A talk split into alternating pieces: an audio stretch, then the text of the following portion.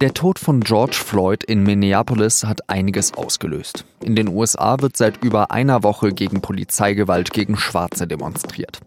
Solche Demos finden auch in Deutschland statt, am Wochenende sogar im ganzen Land. Die Journalistin und Buchautorin Alice Hasters hofft, dass auch viele weiße Menschen daran teilnehmen werden. Denn Rassismus ist auch hier in Deutschland ein großes Problem. Sie hören auf den Punkt am Mikrofon Jean-Marie Magro.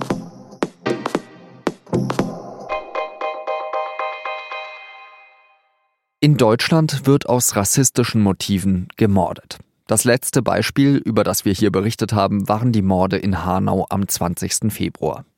Das war, wenn Sie sich nicht mehr erinnern sollten, kurz vor der Corona-Krise und dem Lockdown. Die Situation in Deutschland ist mit der in den USA schwer vergleichbar.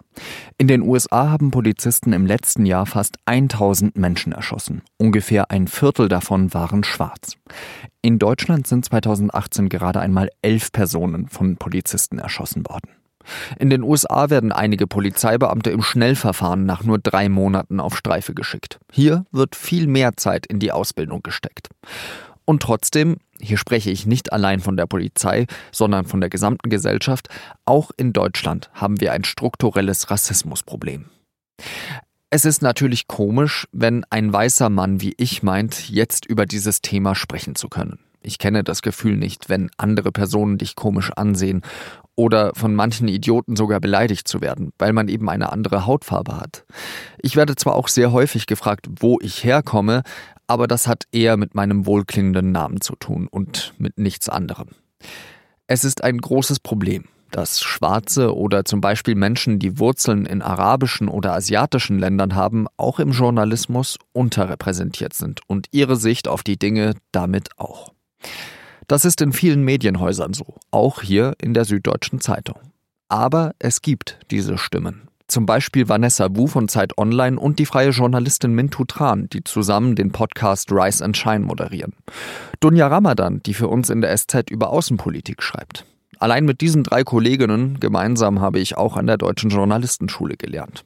Genauso wie mit Alice Hasters. Sie ist Journalistin und hat ein viel beachtetes Buch geschrieben, was weiße Menschen nicht über Rassismus hören wollen, aber wissen sollten.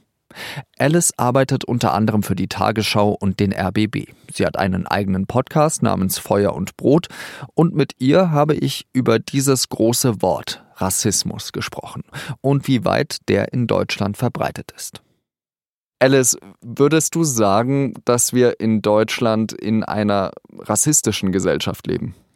Ja, würde ich. Ich glaube, da liegt das erste, wo ich mir gerne mehr Erkenntnis wünschen würde, dass Rassismus eben nicht nur Feindseligkeit ist, die äh, mit Absicht reproduziert wird, sondern dass es quasi eine gesamtgesellschaftliche Struktur gibt, in der es rassistische Muster gibt.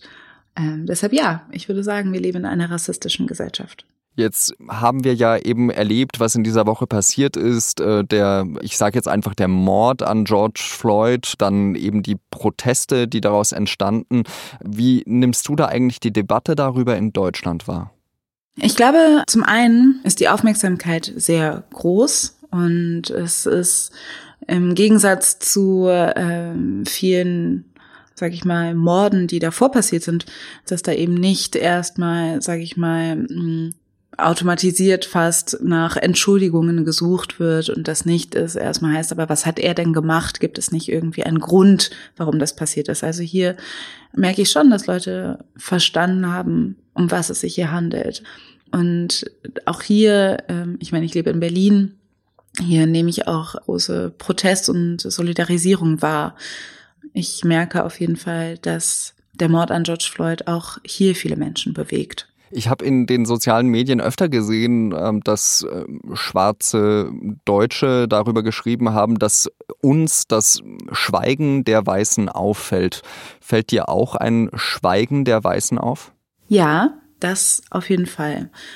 Dadurch, das ist so ein bisschen so eine ähm, man sagt ja, in Zeiten der Krise merkt man, wer irgendwie dabei ist und wer nicht. mir persönlich ging es so, dass ich eine wahnsinnig äh, anstrengende Woche hatte auf unterschiedlichen Ebenen, einfach emotional, weil ich selber diese Bilder und diese Geschehnisse verarbeiten musste. Ich habe eine sehr konkrete Angst um meine Verwandten in den USA. Ich wurde aufgrund dessen, weil ich ja auch zu diesem Thema äh, spreche und veröffentliche, sehr beansprucht und ich habe mir wurde sehr viel Aufmerksamkeit zuteil. Und ähm, gleichzeitig habe ich aber gemerkt, dass in meinem unmittelbaren Freundeskreis es natürlich auch Leute gibt, die es gar nicht interessiert, die nicht einmal danach fragen, wie es mir geht. Und die statt den Black Lives Matter Protesten auf dem Kanal ein paar Meter weiter ähm, ein Rave feiern. Also auch hier zeichnet sich natürlich ab, wer dieses Thema wirklich ernst nimmt und wer nur, wenn es ihm gerade mal passt, äh, zwischendurch eine kleine Beileidsbekundung irgendwie schreibt. Darf ich dich da fragen, äh, was erwartet man sich dann da eigentlich? Weil jetzt zum Beispiel ist gerade ja auch so eine, so eine richtig komische Phase. Also man weiß eigentlich nicht so richtig, darf man demonstrieren oder nicht, weil wir sind, wir stecken ja noch immer in der Corona-Krise. Ich finde jetzt persönlich zum Beispiel, dass so eine Beileidsbekundung, so ein schwarzer Screen auf Instagram ähm, und äh, dazu geschrieben Blackout Tuesday jetzt eigentlich nicht so eine großartige Form der Unterstützung ist. Also wie kann man eben jetzt eben Solidarität bekunden? Also ich meine zum Beispiel, dass Blackout Tuesday schon auch eine Form der Solidaritätsbekundung sein kann, aber damit kann es natürlich nicht aufhören. Also die Frage ist, wofür, für wen macht man das? Also macht man das, um seinen eigenen Hintern vor Rassismusvorwürfen zu retten äh, oder weil man es wirklich ernst meint und wenn man ähm, diese Haltung auch nicht nur performativ auf Instagram hier darstellt, sondern auch wirklich dahin trägt, wo es auch unbequem ist. Wenn es zum Beispiel, wenn Rassismus von Freundinnen, Verwandten oder Kolleginnen reproduziert wird. Ja, man nimmt auch in Kauf, dass es teilweise auch anstrengend und unbequem und unangenehm sein kann. Das würde ich mir wünschen, dass es eben mehr ist als nur Blackout Tuesday. Das ist eine Sache, die man machen kann, die sicherlich jetzt nicht vollkommen falsch ist. Aber wenn es dabei bleibt, dann ist es definitiv nicht genug. Also deshalb meine ich, man muss, glaube ich, eine antirassistische Haltung auch in seinem Alltag mittragen, hinschauen, den Mund aufmachen. Das ist das, was ich mir wünsche. Du bist ja Deutsche, du bist aber auch Afroamerikanerin. Also glaubst du, dass so ein Fall wie George Floyd auch in Deutschland möglich wäre? Oder sind wir da, wenn man das so sagen möchte, besser als die Amerikaner? Naja, also man ich muss unweigerlich an den Fall Uri Jallo denken, der 2005 in einer äh, Polizeizelle in Dessau verbrannte. Und man weiß äh, bis heute nicht, was da passiert ist. Und man weiß es unter anderem nicht, weil das äh, Strafverfahren nicht weiter verfolgt worden ist und eventuell dann eingestellt worden ist, obwohl die Initiative Uri Jallo Beweise nachgeliefert hat, Hinweise nachgeliefert hatte, die die These, dass ähm, Uri Jallo eben sich nicht selbst angezündet hat, vehement stärkt. Also von daher würde ich sagen, auch ja, auch hier ist es möglich, dass schwarze Menschen von der Polizei umgebracht werden. Und auch hier gibt es Polizeigewalt, die ähm, sich entweder in äh, Form von Racial Profiling äußert, also eine überproportionale ähm, Kontrolle von Menschen, die nicht weiß aussehen. Wir haben immer mal wieder poppen äh, Geschichten auf, wo ähm, wo Menschen von rassistischer Polizeigewalt auch hier in Deutschland erzählen. Klar, wir können auch anerkennen, dass wir hier jetzt noch keine Videos gesehen haben, wie ein Polizist eine nicht weiße Person äh, vor laufender Kamera umgebracht hat. Aber das heißt nicht, dass wir äh, den Status quo hier ähm, so akzeptieren können oder so tun können, als ob es hier kein strukturelles Problem gibt, kein Rassismusproblem in der Polizei gibt. Wie nimmt man das am besten in Angriff? Am Wochenende auf eine Demo gehen?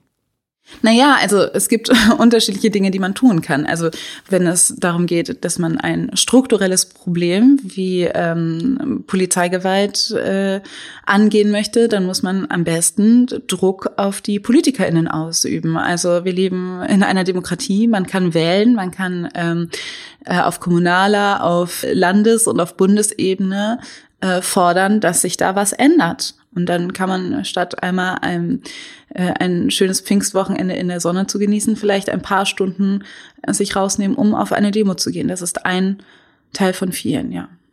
Ich wollte dich äh, zum Abschluss noch fragen, ist es eigentlich jetzt schon, ja, rassistisch ist ein großes Wort, aber wie ist es jetzt eigentlich, wenn, wenn so etwas wie der Fall George Floyd passiert und ähm, dann eben alle bei dir anfragen, können Sie uns ein Interview geben, Frau Hastas? Ist das jetzt eigentlich auch schon so eine Form, äh, schwarze Frau, bitte erklär mir, was jetzt eigentlich nicht bei euch stimmt? Äh, nervt das? Naja, es ist auf jeden Fall ein Umstand, wo ich ganz ambivalente Gefühle habe. Also ich muss mit meinen sehr persönlichen Sorgen und Ängsten irgendwie äh, umgehen, so wie jeder andere Mensch auch. Aber dann muss ich auch gleichzeitig funktionieren und ähm, Rede und Antwort stehen. Das ist auf jeden Fall belastend und auch mit der Flut an Anfragen ist auch noch mal sehr deutlich, dass nicht genug Menschen in Redaktionen sitzen, die diese Fragen beantworten können. Das Thema Rassismus wird in vielen Redaktionen nicht ernst genug genommen, dass man tatsächlich meint, wir brauchen Leute wirklich in den Redaktionen, die sich dauerhaft und immer über um das Thema kümmern und die sich auskennen. Also es spiegelt auch so ein bisschen die Ratlosigkeit vieler Medien wider, würde ich sagen. Deswegen bedanke ich mich umso mehr bei dir, dass du heute bei uns warst. Ich wünsche dir noch einen schönen Tag, Alice. Danke, ebenso. Der diesjährige Mai ist der heißeste seit Beginn der Wetteraufzeichnungen im Jahr 1979. Das meldet der europäische Klimawandeldienst Copernicus.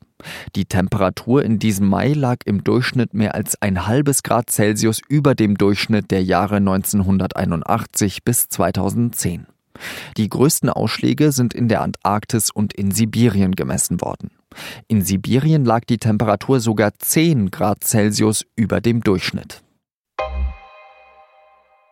Die EU-Staaten wollen, dass man ab Juli wieder frei innerhalb aller europäischen Länder reisen kann. Das hat der Bundesinnenminister Horst Seehofer nach einer Videoschalte mit seinen europäischen Kollegen gesagt. Tschechien hat am Freitagmorgen einen Schritt in diese Richtung unternommen. Die Grenzen zu Deutschland, Österreich und Ungarn werden wieder geöffnet. Es müsse auch kein negativer Corona-Test mehr vorgelegt werden, so die tschechische Regierung.